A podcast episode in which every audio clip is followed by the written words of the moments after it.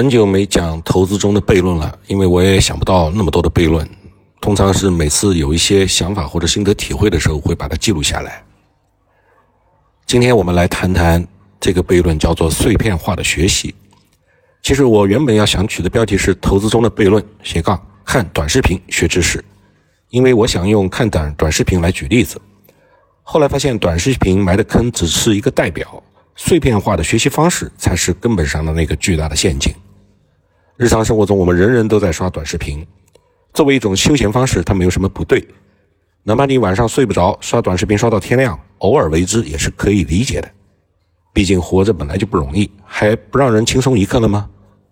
但是有一种误区，就是让你以为你自己很勤奋，这种陷阱给了你表面上很努力的那种错觉，但是到头来什么有用的东西和知识都没有记住。比如说。睡前背单词，这个作为一种催眠的手段，它很有效。它有效的根本原因就在于学习这件事儿本身就是反人性的，所以背单词也是反人性的。困了就睡，那才是动物的本能。日出而作，日落而息，才是生物进化出来适应环境的特性。又比如说，开车或者跑步的时候听讲座，实际上这种复杂或者具备一定难度的知识的学习。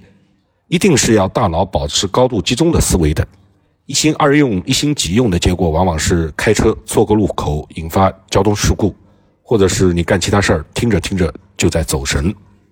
而看短视频也是一样，首先要看你是处于什么状态下在看，是像我这样正襟危坐的拿着手机录语音的状态呢，还是葛优瘫瘫在沙发上，在手机上划拉手指头的状态呢？你知道抖音为什么一直没有开通视频自动播放的功能吗？他就是怕你走神，他要你不停的跟他互动，你呢获得了快乐，他呢就获得了你的兴趣偏好这些大数据。所以碎片化的学习呢是悖论，但是它也是投资的一个悖论，因为投资本身就是不断的学习。你的每一次投资行为的标的都可以说是全新的、新的行业、新的赛道、新的公司、新的团队。哪怕你是做股票，你所看的那些上市公司每天的公告，也都蕴含着未来发展方向或大或小的变化。而国内外的市场环境、政策导向，这家公司的季度、半年度、年度的定期报告，则更是充满了新的内容需要去掌握。所以，我认为从学习方式引出我说的这个悖论，也是非常适用于投资的。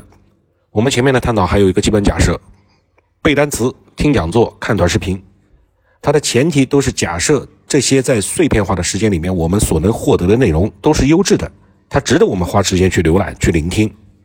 而事实上并没有，不但并没有，而且是处处充满了坑。比如说，很多涉及到财经、医疗、法律这些所谓的知识博主，不能说他们一定有故意误导的意思，但是通常是术业有专攻。你不可能对任何的知识都精专，哪怕他们有所谓的团队，也是能力有限，所以他们能搞定的内容的知识面其实是很狭窄的。而很多的知识博主显然是连团队、连内容团队都没有。那他们怎么能保证日更周更的这些内容的质量呢？比如说我前面曾经提到过的日本药企岩野义，你可以去证实一下。比如说你去网上去搜一搜，你会搜到一堆堆的财经博主、荐股博主啊，他们说岩野义推出了世界首款口服新冠特效药，治愈率百分之百。然后他们就开始埋头岩野义的这款新药，汇集了中国 A 股的原料药和中间体的上市公司有哪些？然后呢，经过一番努力，还得出了振振有词、头头是道的研究报告。但是在这里埋下的最大的坑是什么呢？是岩野的这款新药不但没有上市，而且仅仅还处于临床二期到三期之间，还没到三期。我不知道他们是在故意偷换概念以博取流量呢，还是自己真的根本就不懂。所以我每次看见脸蛋靓丽的美女在那里头头是道的讲这些创新药的时候，我就很想了解一下他们的履历。或者了解一些他们背后有什么样的团队在支撑。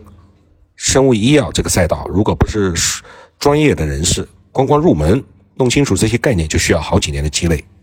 显然不是那些年轻貌美的流量女主播愿意花力气、花时间去干的事儿，性价比也不高嘛。所以你说我性别歧视的吗？啊，你要是愿意这么说，我也不反驳。啊，今天的这个内容就到这儿。